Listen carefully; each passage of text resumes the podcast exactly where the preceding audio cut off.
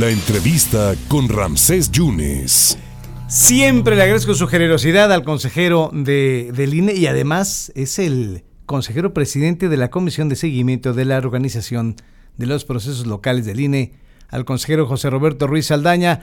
Consejero, muchísimas gracias por esta oportunidad. El viernes ya van a presentar la convocatoria con lo que pudieron obtener de recursos porque la Secretaría de Hacienda prácticamente les dijo, no hay más presupuesto, háganlo con lo que hay ¿Y qué es lo que va a pasar el viernes, consejero? Muchas gracias por la oportunidad.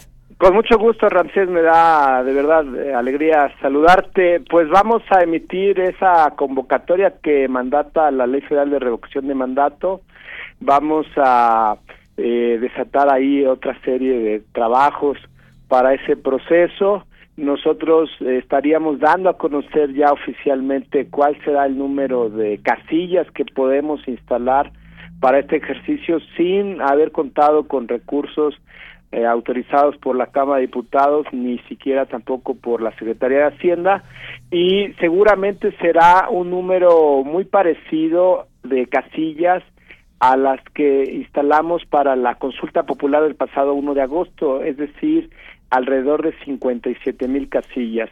Nosotros esperábamos pues una respuesta favorable de la Secretaría de Hacienda para poder contar con 1.738 millones, pero bueno, al no haber recibido el Instituto Nacional Electoral el apoyo necesario para esta atribución tan importante como es el proceso de revocación, estaremos en efecto haciendo este ejercicio solo con los recursos que pudimos liberar para este 2022 e incluso, Ramsés, fíjate que vamos a trabajar con recursos que son en realidad metas de ahorro para 2022, es decir, alrededor de 400 millones de pesos no es que los tengamos ahorita, los vamos a poner para el proceso de revocación, pero los vamos a ir adquiriendo en el transcurso del año a partir de metas de ahorro. Entonces, realmente es una situación compleja.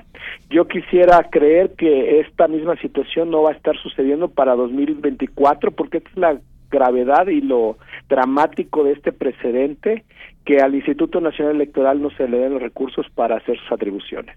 Es decir, van a estar eh, sufriendo todo este año y el próximo año porque se están acabando los, los ahorros prácticamente, consejero. Bueno, yo creo que el próximo año no, tendríamos que solo con este 2022 dar mm, mm, respuesta a esta necesidad de recursos porque necesitamos concluir este ejercicio 2022 en el INE sin déficit y sin superávit. Entonces, en realidad, este esfuerzo va a ser para este año, Ramsés. Y las firmas, ya, ya validaron todas las firmas. Hubo hasta muertos que firmaron, ¿no? Sí, pues fue una sorpresa. 18 mil personas fallecidas sí firmaron. Es un cuestionamiento ahora sí que metafísico